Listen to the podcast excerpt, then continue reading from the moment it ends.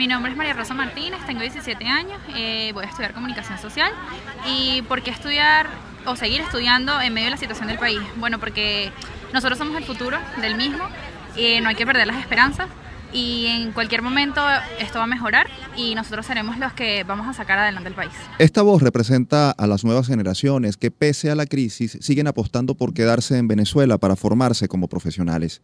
Sin negar la realidad de las carencias socioeconómicas de las que nadie escapa, el testimonio de esta joven universitaria confirma que son muchos los que están dispuestos a sacrificarse y luchar para conseguir sus metas académicas y personales. Y ante esto, el rol de las universidades debe ser el de seguir con las puertas abiertas y mantenerse de pie como un espacio de encuentro donde los distintos miembros de la comunidad converjan para enfrentar la crisis y detener la fuga de talentos que padece nuestro país.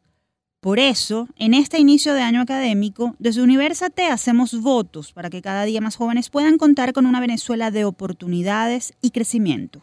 Les saludamos Efraín Castillo y Tamara Sluznis. Y esta es una nueva emisión de nuestro programa Universate, las voces de la Universidad Venezolana, transmitido a nivel nacional por el circuito Unión Radio. Este espacio es producido por Unión Radio Cultural y la Dirección General de Comunicación, Mercadeo y Promoción de la Universidad Católica Andrés Bello. En la jefatura de producción está Carlos Javier Virgües. En la producción, José Ali Linares. en los controles, Giancarlos Caraballo. Antes de comenzar, les recordamos nuestras redes sociales. En Twitter e Instagram somos arroba Universate Radio y nuestro correo electrónico es produccionuniversate.gmail.com. Los episodios anteriores de nuestro programa pueden ser descargados en la plataforma iBox. Allí somos Producción Universate.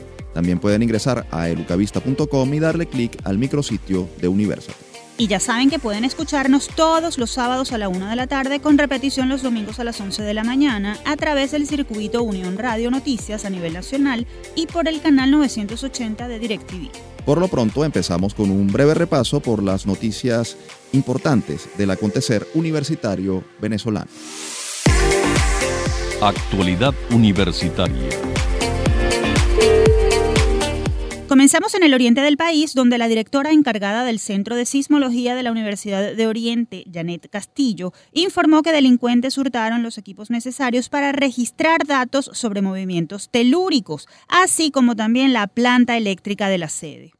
Janet Castillo agregó que tras el temblor ocurrido en la entidad el pasado 9 de septiembre, los profesionales de este centro se vieron imposibilitados de dar información oportuna sobre este fenómeno detalló que es la tercera vez que la delincuencia roba insumos y equipos de la institución, por lo que pidió a las autoridades policiales medidas de protección debido a la importancia del trabajo que allí se ejecuta. Ahora nos vamos al centro del país, donde estudiantes de la Cátedra de Emprendimiento de la Universidad de Carabobo, a través de la Fundación para el Desarrollo Integral de la Comunidad Fundeico, presentaron el proyecto Parque Temático Vitrina Ecológica, que pretende preservar los espacios naturales en la localidad de San Diego, en el estado Carabobo. Se trata de una propuesta que podría funcionar para adecuar los sistemas urbanos y afrontar el cambio climático de manera productiva, de manera que el proyecto se convierta en algo rentable. El parque estaría ubicado entre el Centro Médico Pediátrico José Gregorio Hernández y el Complejo Educativo Monseñor Luis Eduardo Enríquez en San Diego.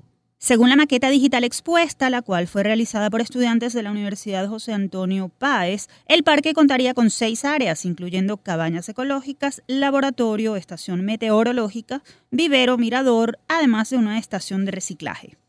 Y siguiendo con la temática ecológica, en Maracaibo, Estado Zulia, jóvenes universitarios realizaron este viernes 20 de septiembre una caminata en contra del cambio climático como parte de una iniciativa auspiciada desde la ONU Medio Ambiente en todo el mundo para llamar la atención sobre el tema mm, del cambio climático. La protesta fue efectuada en conjunto por miembros del movimiento estudiantil de cuatro casas de estudio de esa localidad, la Universidad del Zulia, la URBE, la Universidad José Gregorio Hernández y la Universidad Rafael Urdaneta.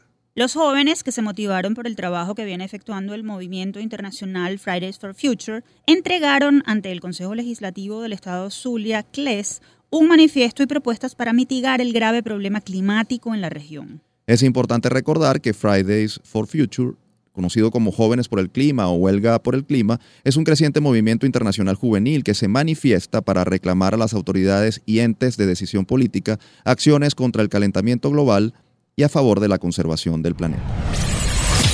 Y volvemos a Caracas, donde la Escuela de Educación de la UCAP presentó el sistema de evaluación de conocimientos en línea CECEL, herramienta digital creada por expertos de esta escuela que permite determinar el nivel de aprendizaje de los estudiantes de bachillerato a través de una prueba virtual. Esta prueba, desarrollada en el marco del programa Reto País, ofrece una oportunidad a la comunidad educativa nacional para validar de forma imparcial y técnica los conocimientos que un alumno de cada año de educación media tiene en cuatro áreas, habilidad verbal y compresión de textos, matemáticas, ciencias naturales y biología y ciencias sociales.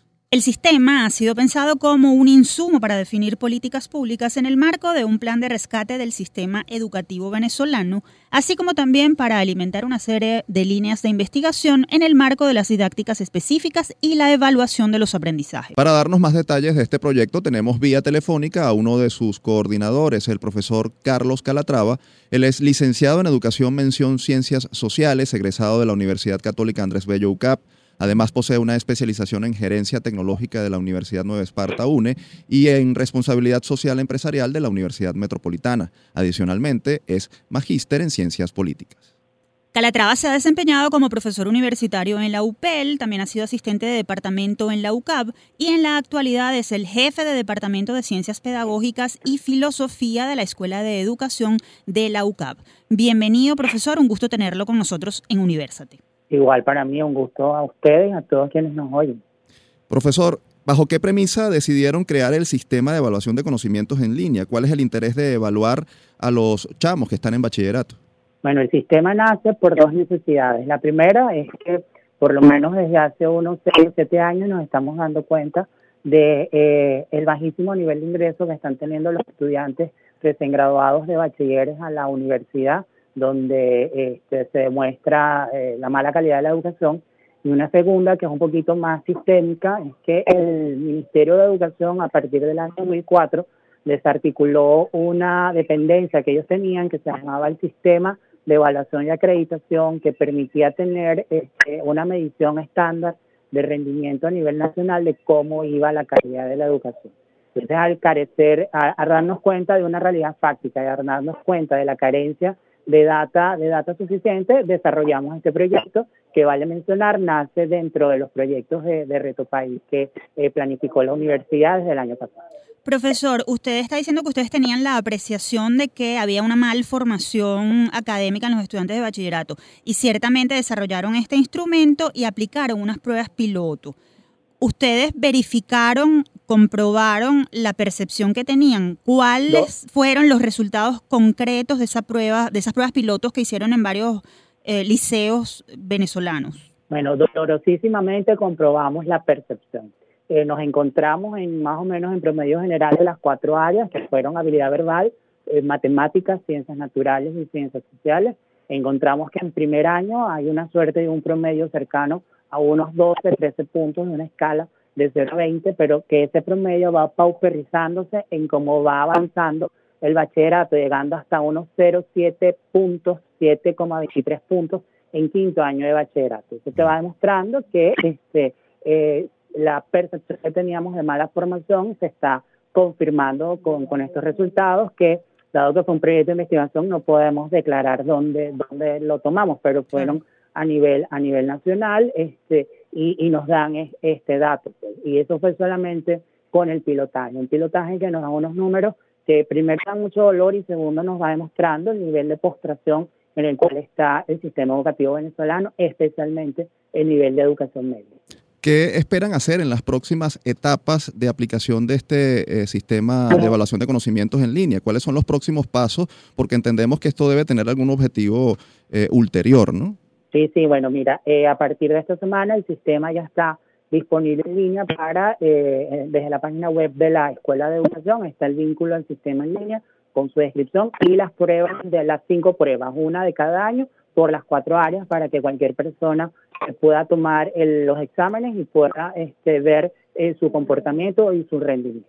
Eso nos va a ayudar a nosotros a alimentar una data, a tener una línea eh, base ya más amplia de la que tuvimos en el pilotaje. Y el segundo, que es más importante, es que el sistema eh, permite la administración controlada de los instrumentos, es decir, eh, que instituciones educativas no, nos convoquen, nosotros nos vamos hasta estas instituciones y aplicamos las pruebas este, con control de tiempo este, en mínimo dos áreas. Eso te va a ayudar a que una escuela pueda certificar la calidad de lo que está trabajando, ver cómo va rindiendo en las áreas y eh, llevarlo hasta el nivel de cómo va rindiendo cada estudiante. Una vez que tengan los resultados de esas pruebas pilotos que entendemos, como nos ha dicho, que, son accesibles para colegios y todos, todos aquellos alumnos de bachillerato que quieran eh, aplicarla, ¿qué van a hacer ustedes con esos resultados? ¿Qué, ¿Qué propuestas y a quién las van a elevar? Bueno, el sistema primero lo que nos va a dar es una, una data que va a, sostener cualquier análisis sobre la calidad del sistema educativo, ya no declarativo, ya no de percepción, ya no de lectura de documentos ni, de posibilidad analítica de lo que pueda estar planteando, eh, planteándose pues el Ministerio de Educación, sino ya con datos que nos diga este, el nivel en que nos estamos encontrando. Este sistema va a ayudar también a que, la, a que el país pueda ir calibrándose con los países de la región que nos interesa, la región andina y Sudamérica, y evidentemente a partir de aquí la data la podemos poner a disposición para cualquier construcción de políticas educativas serias, eficientes y de calidad que eh, traten de voltear y de cambiar un poquito el escenario que nos estamos encontrando con, con el sistema. Profesor, eh, ¿puede repetirnos a través de qué página pueden los interesados ingresar para eh, aplicar esta prueba y por cuánto tiempo va a estar disponible? Bueno, mira, eh, deben ingresar a la página web de la, de la UCAP, www.ucap.edu.be, eh, y ahí buscan la escuela de educación, el site de la escuela de educación, y ahí se van a encontrar el vínculo al sistema, que como un proyecto que nace en la universidad debemos preservar esa, esa, esa ruta institucional. Eh, y la, los, eh, las pruebas van a estar disponibles eh, durante tres semanas para ir tomando data. nosotros en este momento cerramos este, esta, esta etapa, hacemos un cambio de las pruebas porque puede aparecer cualquier persona como existe que existe en la web que puede resolverlas y decir estas son las respuestas y pueden contaminar la, la toma de data e información y quitarnos validez en ese sentido. Entonces, cerramos en tres semanas, eh, hacemos un primer corte y luego progresivamente en el año escolar vamos a ir cambiando las pruebas y haciendo convocatorias para, para la toma de, los exámenes.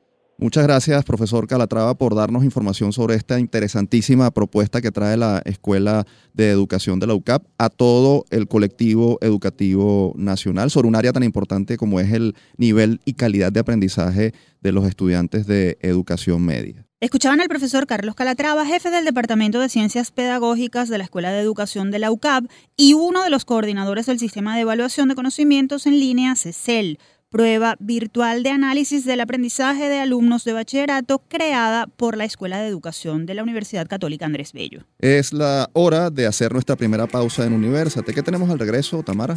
Al regreso nos acompañará desde el campus el profesor Amalio Belmonte, secretario de la UCB, quien nos hablará sobre la situación actual de esa universidad y la posición de la institución sobre la sentencia del TSJ que ordena realizar elecciones en seis meses. Y más adelante, como lo prometido es deuda, estará con nosotros vía telefónica Jason Rivero, médico cirujano de la UDO, quien obtuvo la mejor puntuación en el examen nacional de medicina de Perú. Así que no se aparte. Ya volvemos.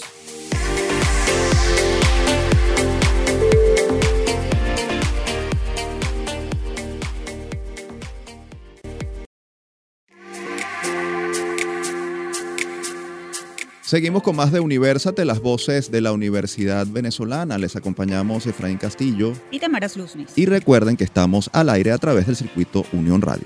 También les recordamos que tienen a su disposición nuestras redes sociales. Pueden conseguirnos en Twitter e Instagram como arroba Universate Radio. Y ha llegado la hora de conocer en qué condiciones se encuentran nuestras universidades para enfrentar el nuevo periodo académico y ante la más severa crisis que atraviesa el país y el sector educativo superior en particular. Esto y más en nuestra próxima sección. Desde el campus. Esta semana comenzó el año académico y sin embargo las universidades no están del todo preparadas porque siguen presentando problemas que afectan su normal funcionamiento. Una de ellas eh, es la Universidad Central de Venezuela, es la principal casa de estudios del país que reinició actividades el pasado 16 de septiembre en medio de las denuncias de profesores, personal obrero y administrativo sobre el retraso de los pagos y la pérdida del poder adquisitivo de sus sueldos, además de la crisis presupuestaria que ha afectado su funcionamiento y la inseguridad que, que azota al recinto, que hace que los estudiantes redoblen su protección y en el peor de los casos se replanteen seguir o no en sus carreras, algo que ocurre con todas las universidades en general, por cierto. A esto se suma un elemento que también pone en jaque el buen funcionamiento de la universidad. Recientemente, el Tribunal Supremo de Justicia emitió la sentencia número 0324-2019 de la Sala Constitucional, en la que se ordena elegir a las autoridades universitarias de la UCB, así como la celebración de elecciones de las autoridades universitarias en el resto de las casas de estudio superior del país esto en un plazo de seis meses, obviando los términos establecidos en la ley de universidades e imponiendo unos fijados por el Consejo Nacional de Universidades. ¿Qué posición tiene la UCB sobre esto? ¿Podrá organizar un proceso electoral adaptado a las normativas de la institución sin tomar en cuenta la sentencia emitida por el máximo tribunal del país? ¿Puede esta acción considerarse como una violación a la autonomía universitaria? ¿Qué papel deben jugar los estudiantes en medio de esta problemática? Esta y otras interrogantes nos las responderá el profesor Amalio Belmonte, secretario de la Universidad Central de Venezuela. Él es sociólogo, egresado de la UCB, magíster cienciarium en Ciencias Políticas e Historia Contemporánea de Venezuela y doctor en Ciencias Políticas de la misma casa de estudios. Además de secretario, Belmonte se ha desempeñado como profesor titular de pregrado y posgrado, delegado profesoral ante el Consejo de Escuela de Sociología, delegado profesoral ante el Consejo de la Facultad de Ciencias Económicas y Sociales y director de la Escuela de Sociología de la UCB. Un honor tenerlo con nosotros, profesor Amalio. Bienvenido a Universate, las voces de la Universidad Venezolana. Muchas gracias. Quiero saludarles a ustedes y a toda la audiencia y además felicitarles por un programa con ese perfil tan académico y tan vinculado con un asunto tan importante como es la, la, Academia Venezolana, la, Universidad Venezolana. Bien, este, comencemos con lo de la sentencia, que es lo más reciente, porque la, la crisis presupuestaria ya es endémica con respecto al trato que nos concede el gobierno.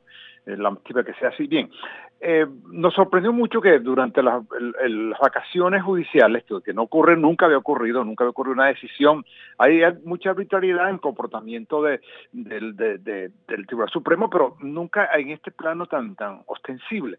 Sin embargo, bueno, el 27, como ustedes lo han dicho, este, de, agosto hubo una sentencia según la cual, eh, o con base en ella, se afecta lo que es el procedimiento para elegir las autoridades universitarias y también se afecta la composición denominado claustro universitario. El claustro universitario es una institución viejísima compuesta por estudiantes, profesores y egresados. Los egresados se agregaron hace poco, hace poco con, respecto al tiempo que tiene el, claustro, que tiene mil años. Entonces, bien, el, propósito del gobierno es intentar en buena algún, algún resquicio por lo cual ellos eh, poder imponer por la vía electoral, en este caso, una autoridad. Eso es imposible hacerlo, ni con la vigencia de la ley, que es lo que estamos peleando nosotros, ni con la modificación que ya ellos habían planteado en el año 2007 en la reforma constitucional, que fue rechazada. Eso mismo que está en la sentencia fue rechazada por la población venezolana en cuando propuso el, presidente fallecido, propuso una reforma de la constitución y agregó eso mismo.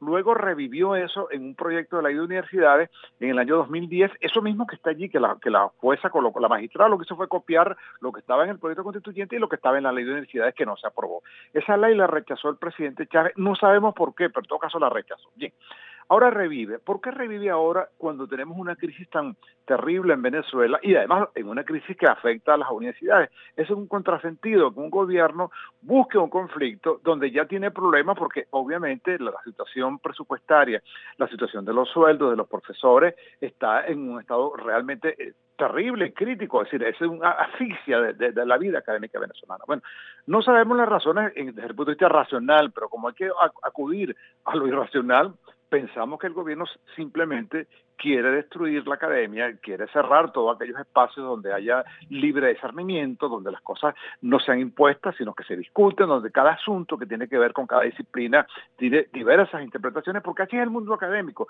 diverso, plural, democrático, el cultivo del espíritu, el cultivo a la razón, a la reflexión. Bien, ese tipo de instituciones no se avienen con una política de pensamiento único. Por ahí va el asunto. Claro, es irracional porque si yo tengo problemas como lo que tiene el gobierno tan fuertes en todo el país, en salud, eh, con la economía, con la cultura, con el ambiente, en fin, infinitos problemas, busco otro y en este caso utiliza la UCB, porque la, sentencia es contra todas las universidades, pero claro, la UCB es la que está determinada para que cumplen seis meses y luego el Consejo Nacional de Universidades establecerá lo que ellos llaman un calendario de elecciones. Entonces comienza con nosotros que estamos pronto a cumplir 300 años en el 2021 y nosotros los vamos a cumplir con autoridades electas democráticamente. Profesor Belmonte, profesor Belmonte, eh, eh, y entendemos lo que nos está diciendo, pero y tal y como se lo dijimos en la semana pasada al rector de la ULA, Mario Bonucci, la sentencia existe. ¿Qué pasa si la UCB no la acata? ¿A qué se debe atener? ¿Qué, ¿Cuáles serían las consecuencias? Bueno, fíjese, sin duda alguna, no podemos evadir, y esta, la pregunta está bien hecha, yo he leído todo lo que escribe el rector, que escribe profusamente y extensivamente. Este, eh, está un dilema allí, sin duda. Si nosotros no cumplimos con esa sentencia, hay que decírselo al público, no podemos esconder eso. En las autoridades, las cuatro autoridades que somos la rectora, los dos vicerrectores y quien está hablando con ustedes y con la audiencia, este, serán destituidos. Nosotros esa situación vamos a evaluarla porque tampoco vamos a entregarle la universidad al gobierno, ciertamente. Nosotros vamos a intentar tener un razonamiento lo más sensato posible, lo más realista posible. Claro, tenemos las acciones de, tipo judicial, ya hay preparación, vamos a interponer ante la sala constitucional una reinterpretación de lo que está allí, una, una información mucho más extendida, esas son formas que, la ley nos establece. Vamos a discutir políticamente esto a lo interno de la universidad y también con otras universidades, eso incluye obviamente la ULA, que ustedes citan al doctor Bonucci, vamos a ver si hacemos una acción conjunta de todas las universidades frente a esto. Y por supuesto los aspectos de carácter académico. Eso lo vamos a discutir. Pero no de la audiencia, y en este caso ustedes que son los entrevistadores, que tampoco vamos a, ser extremistas, vamos a ir a la locura, a la irracionalidad. Nosotros vamos a evaluar en el medio de la situación más difícil, nosotros no le vamos a entregar al gobierno de forma, eh, diríamos, este, eh, indiferente los destinos de la universidad, y, mucho menos esta que, es muy simbólica, que tiene una, una referencia importante para todo el país y además la, la casa que vence la sombra no se va a dejar apagar. Bueno, eso lo vamos a evaluar, no adelanto opinión porque estamos en ese proceso, pero vamos a interponer primero lo jurídico, después lo examinamos políticamente junto con lo académico y si hay que tomar una decisión la vamos a tomar con la mayor calma posible, con la mayor... Pero en ningún escenario el gobierno ganaría las elecciones en, el caso de la central, ni siquiera para la, la, jefatura de una cátedra, de un departamento, un centro de estudiantes, una delegación profesoral, en alguna escuela, en ninguna parte el gobierno ha podido ganar en la UCB unas elecciones y no las va a ganar ahora de una forma o de otra. Profesor, usted ha dicho, ah, nos, dice que no va a adelantar opinión, pero aquí ha asomado que en el 2021 la, eh, la Universidad Central de Venezuela tendrá eh, nuevas autoridades eh, rectorales electas de manera democrática. ¿Asoma usted entonces que podrían convocar un proceso electoral de acuerdo a los propios términos que establecen las leyes venezolanas? Si nosotros hicimos, eh, desde el 2021, porque cumplimos 300 años, lo que quiero eh, establecer es que nos lo vamos a celebrar esos 300 años que son tan importantes, este, con, con, con cuatro personas vestidas de rojo dirigiendo, o cuatro sargentos dirigiendo la Universidad Central de Venezuela. Nosotros hace, en el, el periodo nuestro, no consigo otra expresión más elegante que periodo, el periodo que se nos venció, en, no porque sea negativo, sino que debe haber otra más adecuada, se nos venció en el 2012, fuimos electos en el 2008 por cuatro años en 2012. Convocamos esas elecciones. Cuando las convocamos, la sala electoral, no la constitucional, porque esta vez actuó la constitucional, suspendió el proceso y nos multó diciendo que estábamos convocando unas elecciones de forma ilegal, porque no estábamos incluyendo en, el grupo electoral a los empleados de los obreros, tal y cual como lo dice la ley de educación que ellos aprobaron, pero que nunca discutieron por segunda vez. Pero esa vez nos suspendieron y no, perdón, nos multaron.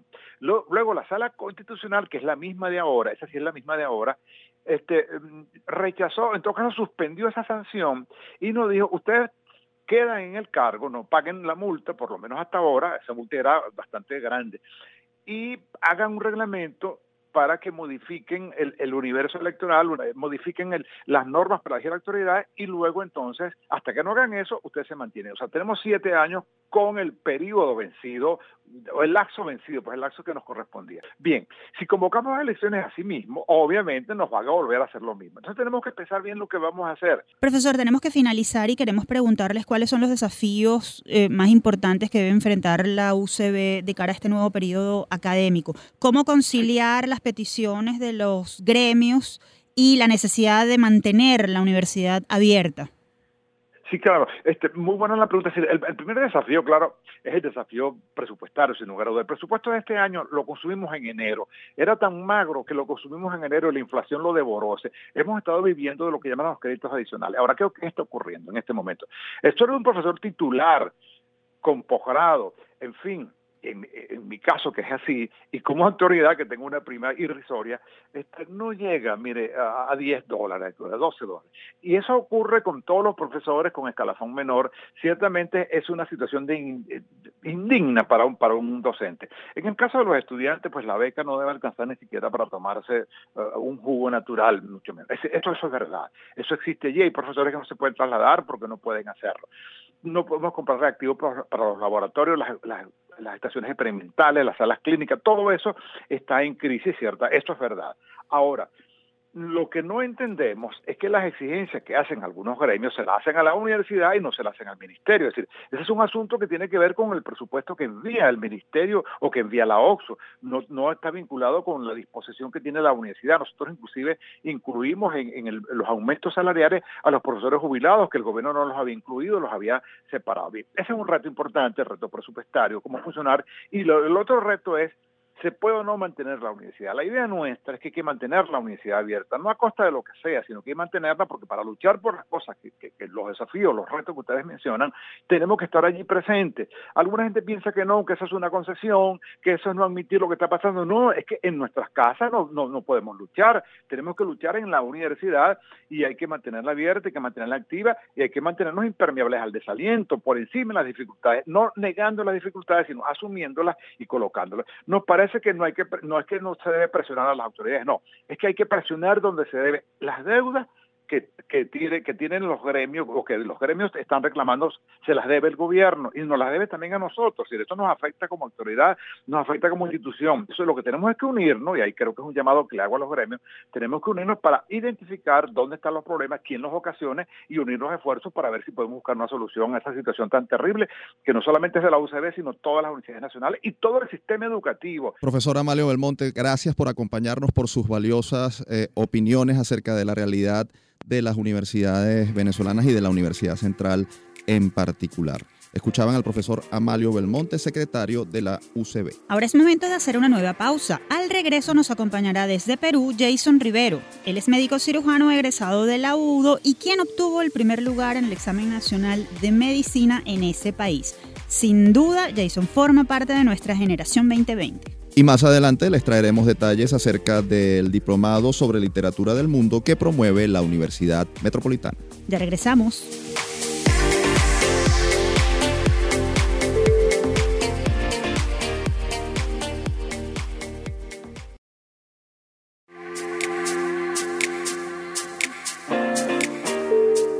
Seguimos con más de Universate, las voces de la Universidad Venezolana. Aprovechamos para recordarles que también estamos en YouTube como Universate Radio. Y ha llegado el momento de conocer más historias de jóvenes que siguen llenándonos de orgullo en nuestra próxima sección. Generación 2020 como lo prometido es deuda, la semana anterior les comentamos que un par de venezolanos logró obtener los primeros lugares en el examen nacional de medicina de Perú el pasado 25 de agosto y nosotros pudimos conversar con Ricardo Castro, quien obtuvo el segundo lugar y nos detalló cómo recibió esta gran noticia. Sin embargo, Jason Rivero, quien logró el primer lugar con un puntaje de 16.8, no pudo comunicarse con nosotros precisamente por estar atendiendo un caso médico pero como para nosotros nada es imposible, lo vamos a recibir vía telefónica. Él está en la ciudad de Lima, en Perú. Es importante recordar que la presentación de esta prueba es requisito indispensable para postularse al Sistema Nacional de Residentado Médico de Perú. Sin más preámbulos, vamos a darle la bienvenida a Jason Rivero, quien egresó con honores de la Escuela de Ciencias de la Salud de la carrera de Medicina del núcleo Anzoátegui de la Universidad de Oriente y en la actualidad se desempeña como médico de ambulancias en Perú. Jason, para nosotros grato es recibirte porque a través de ti resaltamos las capacidades de nuestros jóvenes que salen de Venezuela en la búsqueda de un futuro mejor. Bienvenido. Ahora, ¿qué tal, Armando? Muchísimas gracias por la invitación, de verdad que sí. Jason, muchas felicidades desde Universate y queremos saber qué fue lo que te pareció más difícil al momento de presentar este examen que de alguna manera eh, vino a certificar tus condiciones como médico y pudiste a partir de ese momento ejercer tu carrera en Perú. Eh, bueno, mire, este, en general lo más difícil es el hecho de que uno simultáneamente tiene que estar cumpliendo las actividades laborales a la vez que se prepara para el examen, ¿no? Y bien, como usted lo dice, un examen que es importante porque va a determinar este, a, mediano plazo el campo laboral en que se va a desempeñar. Así que yo diría que ser básicamente por reto. Ahora, Jason, eh, eh, participaste o presentaste este examen con más de 600 aspirantes de distintas nacionalidades. ¿Pensaste que obtendrías esa posición en, en la prueba, que llegarías a obtener el primer lugar? Mm, no, mire, este, en realidad yo, por supuesto, me preparé lo más que pude según los horarios que, que tenía, el tiempo libre que tenía. Este, desde luego que durante toda la carrera, al igual que para cualquier examen que presente, uno siempre debe prepararse para hacer lo mejor posible. O sea, uno, si yo siempre digo, si usted hace algo, lo hace lo mejor que pueda, si no, mejor no lo haga. Entonces, este, yo sí traté de hacer lo mejor posible. La verdad no pensé que iba a quedar en primer lugar. Cuando me dieron la nota al principio no, no sabía que iba a quedar primero. Pero bueno, ya después que salió la noticia, pues bueno, la verdad que muy contento. La verdad que ¿Tienes algún beneficio por haber logrado estos resultados? Es decir, ¿te, te podrías ser beneficiario de alguna beca, alguna facilidad para estudiar algún posgrado?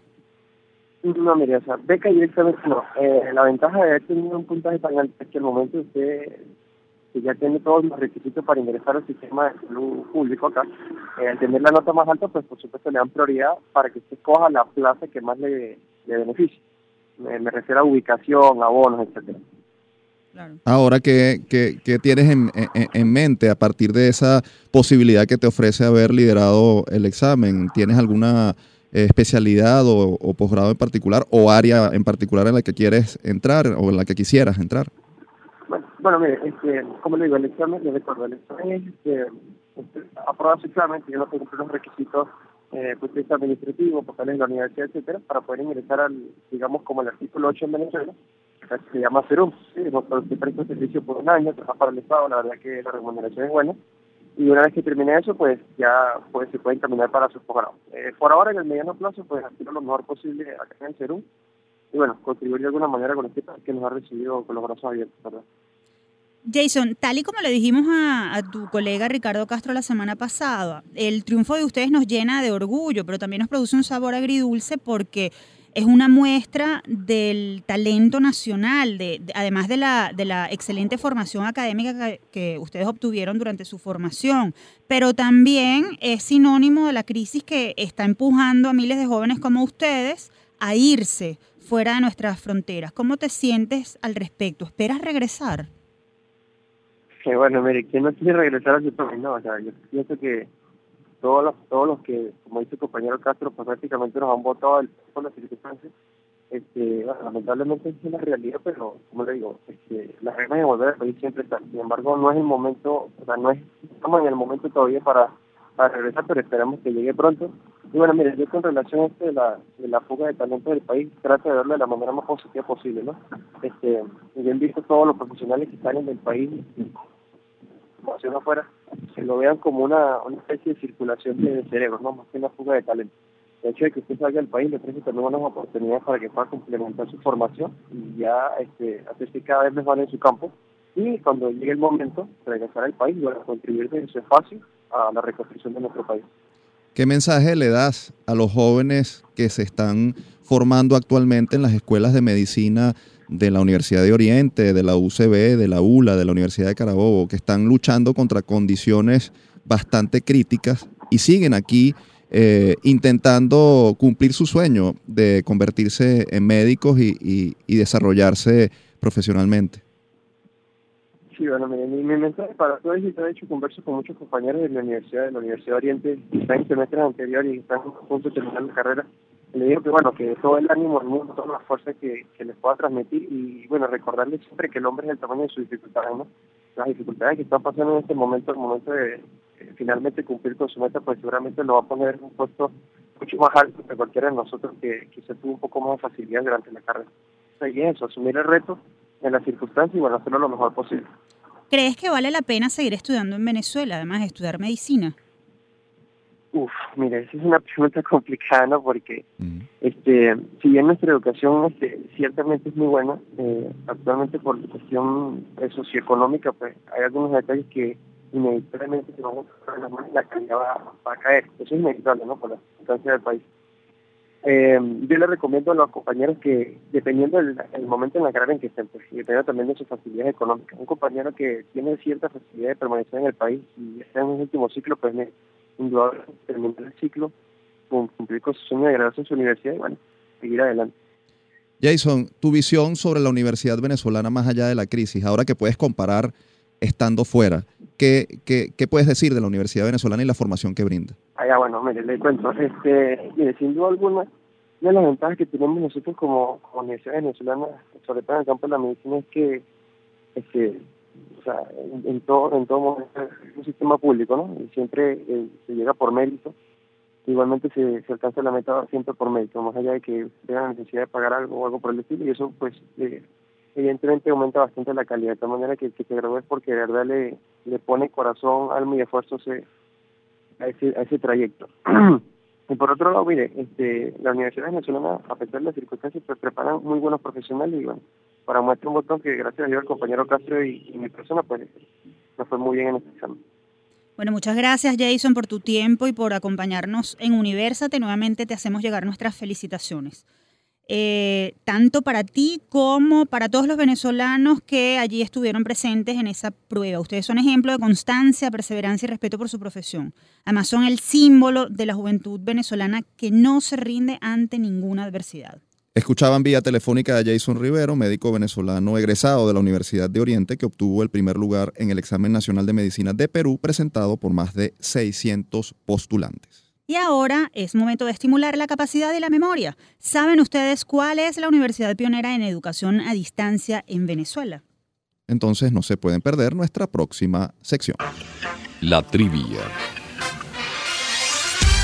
Se trata de la Universidad Nacional Abierta, una institución de educación superior que abrió sus puertas en 1977 por iniciativa del entonces ministro de Educación, el doctor Luis Manuel Peñalver, bajo la premisa de formar profesionales en áreas prioritarias del desarrollo social mediante un sistema de educación abierta y a distancia, basado en medios modernos de comunicación, incluyendo teleeducación y enseñanza programada, entre otras herramientas. El concepto de la UNA estuvo organizándose durante dos años a través de una comisión especial que evaluó su dinámica y funcionamiento hasta que en julio de 1977 esta comisión sometió a consideración del Consejo Nacional de Universidades y del Ejecutivo Nacional el proyecto de apertura de la Universidad Nacional Abierta, pensada para atender a la población de jóvenes que quisieran formarse a través de métodos no presenciales debido a dificultades geográficas, limitaciones de tiempo por empleo, entre otras razones.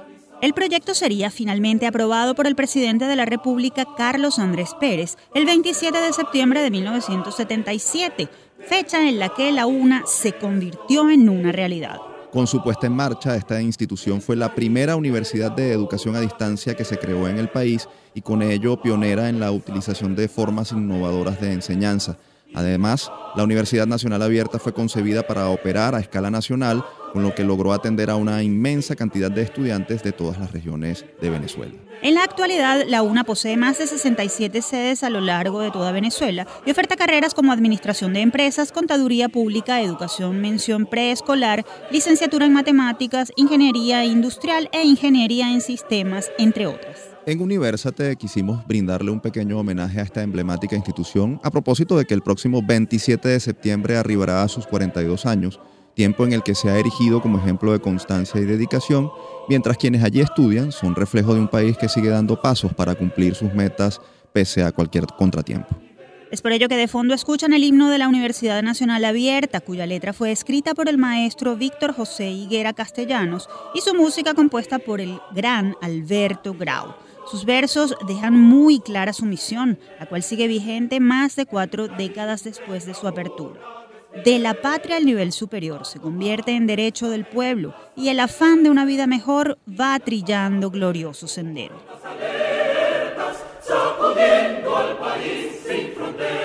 Importante la labor de esta institución, Tamara. De hecho, recuerdo que en los años 80, a través de la televisión nacional, era venezolana de televisión y televisora nacional, se producían, antes de que existiera Internet, videos tutoriales que eran videos instruccionales producidos por la Universidad Nacional Abierta sobre distintas materias, desde matemáticas a literatura, a cualquier otro tema que fuera importante para los estudiantes a distancia que tenía esta universidad. Así que una gran labor y una gran institución a la que hay que homenajear.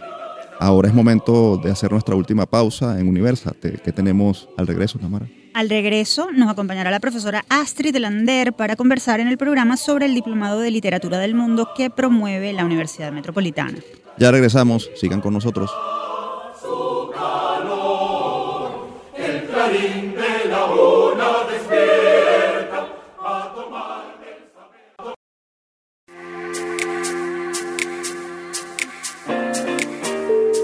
Seguimos con la última parte de Universate, las voces de la Universidad Venezolana por el circuito Unión Radio. Recuerden que les acompañamos Efraín Castillo y Tamara Sluznis. Y que pueden contactarnos a través de nuestras redes sociales en Twitter e Instagram. Somos arroba Universate Radio. Ya ha llegado el momento de conocer todos los detalles sobre un diplomado de literatura que promete a través de su contenido llevarnos a conocer el mundo. En la agenda. El Centro de Estudios Latinoamericanos Arturo Uslar Pietri y el Decanato de Ciencias y Artes de la Universidad Metropolitana UNIMED anunciaron la convocatoria al Diplomado sobre Literatura del Mundo. Este programa, que se iniciará el próximo primero de octubre, está dirigido a profesionales que quieran aumentar conocimientos en literatura comparada y se plantea como objetivo que sus estudiantes puedan generar un enlace entre las diferentes literaturas como un camino de entendimiento para las relaciones del mundo. El diplomado está concebido en tres trimestres para un total de 180 horas académicas. Las inscripciones están abiertas hasta el próximo 30 de septiembre. Y para ampliarnos más sobre este interesante programa nos acompaña vía telefónica la profesora Astrid Lander. Ella es licenciada en letras egresada de la Universidad Central de Venezuela, UCB. Además, imparte la cátedra Lenguaje y Universalidad en el Departamento de Humanidades de la Universidad Metropolitana. Igualmente, funge como coordinadora académica del Diplomado Literatura sobre el Mundo y del diplomado Estudios sobre la Venezolanidad. Bienvenida, profesora. Gracias por acompañarnos en Universate. Hola, hola. Ajá. Profesora, ¿cuál es el objetivo de la creación de este diplomado sobre literatura del mundo? Ok, este, mira, esta es una idea original de la doctora Laura Febre, y más que nada para abarcar unas literaturas que a lo mejor no han sido tan analizadas en las escuelas de letras de las universidades nacionales. Estamos hablando, por ejemplo, de literaturas como eh, la literatura hebrea, la literatura oriental. Recuerda que como nuestra base es la civilización occidental, eh, sería también eh, interesante abordar esa otra civilización oriental. Esa, por ejemplo, esa materia la da el, el profesor, el escritor reconocidísimo Rafaela Raiz Luca. Eh, la literatura hebrea, por ejemplo, la da un, un poeta místico, el, doctor Edgar Vidaur, quien, bueno, tiene también en su currículum que es el presidente del Círculo de Escritores de Venezuela y este, es editor de una editorial de poesía, La Diosa Blanca. Entonces, estamos hablando de materias que son eh, y dictadas por expertos en su en su campo, ¿no? Eh, bueno, también abordamos, por supuesto, la mitología griega como la base de nuestra civilización. Eh, y así vamos, eh, son tres trimestres, con tres materias cada trimestre, y se van abordando todas las literaturas, se van reuniendo un poco para conformar pues esa, esa mirada al ser, ¿no? Ahora, profesora, ¿qué herramientas obtienen quienes cursan este diplomado, los profesionales que se acercan a este diplomado y participan de él? Bueno, primero el interés, el, eh, que, que, se, que, sientan, eh, digamos, el gusto por leer, porque aquí se trata de profundizar en lectura eh, que les permita visualizar cada literatura eh, en específico, ¿no? Y eh, aquí lo que se les pide es esto, sensibilidad estar eh, dispuestos a asimilar toda una nueva mirada a, digamos, a ese leer entre líneas, a ese leer em, eh, más allá de, de lo, de lo, digamos, de lo automático y de lo mecánico, ¿no? Profesora Lander, ¿quiénes pueden hacer este diplomado? ¿Cuál es el perfil de quienes estén interesados en participar en este en esta mm, oferta bueno, académica? En principio, los que usted esta área, los que los que se han considerado que son lectores, ¿no? Y les guste el área de la literatura, que también los va a relacionar un poco con todo el devenir de la historia universal. En este tiempo, profesora, ¿por qué es importante reivindicar la literatura como objeto de estudio y de conocimiento? Bueno, vivimos en una sociedad ya multicultural, ¿no? Y precisamente por eso es que queríamos buscar eh, eh, respuestas eh, a temas y criterios relevantes en esta realidad actual mundial y una de las mejores respuestas es la humana. Y la humana es la que eh, se refleja con mucha mayor envergadura en las artes y en la literatura. Por eso es que se está abarcando pues desde las literaturas periféricas a un poco para reunir las diferencias y hacer alianzas, ¿no? Eh, se incluye la literatura occidental, pero también está incluida la oriental. Eh, se incluye la literatura alemana, centroeuropea, con la francesa e inglesa pero también la norteamericana con la española y la hispanoamericana, ¿no? Se trata de, enlazar, de enlazar y, eh, y en esta intersección de las distintas literaturas del mundo, ¿verdad? Hallar esos homólogos, ¿no? Y, responder, pues, a, a, a, lo que llamamos literatura comparada, en, en, y eso en cierto modo nos lleva a aceptar multicultural, ¿no? Profesora, ¿dónde pueden conseguir más información los interesados? Además, ¿dónde pueden inscribirse? Pueden eh, entrar a la página web de la universidad, unimed.edu.be, ¿no? ponen Universidad Metropolitana y ahí entran en, donde dice Educación Continua. Entonces ahí están desglosados cada uno de los diplomados. Eh, la, coordinación de extensión universitaria maneja en estos momentos 10 diplomados. Está este de literatura del mundo, pero por ejemplo también está el de literatura, el diplomado de escritura creativa, está también el diplomado de sobre la venezolanidad, eh, están los de historia, hasta hay una serie de, diplomados, cada uno con que, responden a, a, a ciertos campos, ¿no? ¿A qué teléfono podrían comunicarse? Sí, 0212 240-3656. Perfecto, 0212-240. 3656.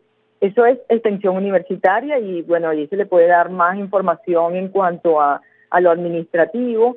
Eh, también pueden escribirnos a extensión universitaria a arroba unimed.edu.be. Perfecto, muchas gracias profesora por acompañarnos y darnos tan valiosa información. Escuchaban a Astrid Lander, coordinadora académica del Diplomado de Literatura del Mundo organizado por la Universidad Metropolitana UNIMED. Ya ha llegado la hora de despedir Universate por esta semana, pero antes compartimos nuestra acostumbrada frase del día, esta vez de un gran escritor venezolano. Ha sonado la hora de Venezuela, la hora de los venezolanos válidos. Por encima del dolor y la vergüenza por lo que ha sucedido, hoy más que nunca tenemos la oportunidad y hasta el desafío de rehacer un país capaz de alcanzar las metas que le ofrecen sus grandes posibilidades. No será fácil, como nunca ha sido fácil ninguna empresa grande.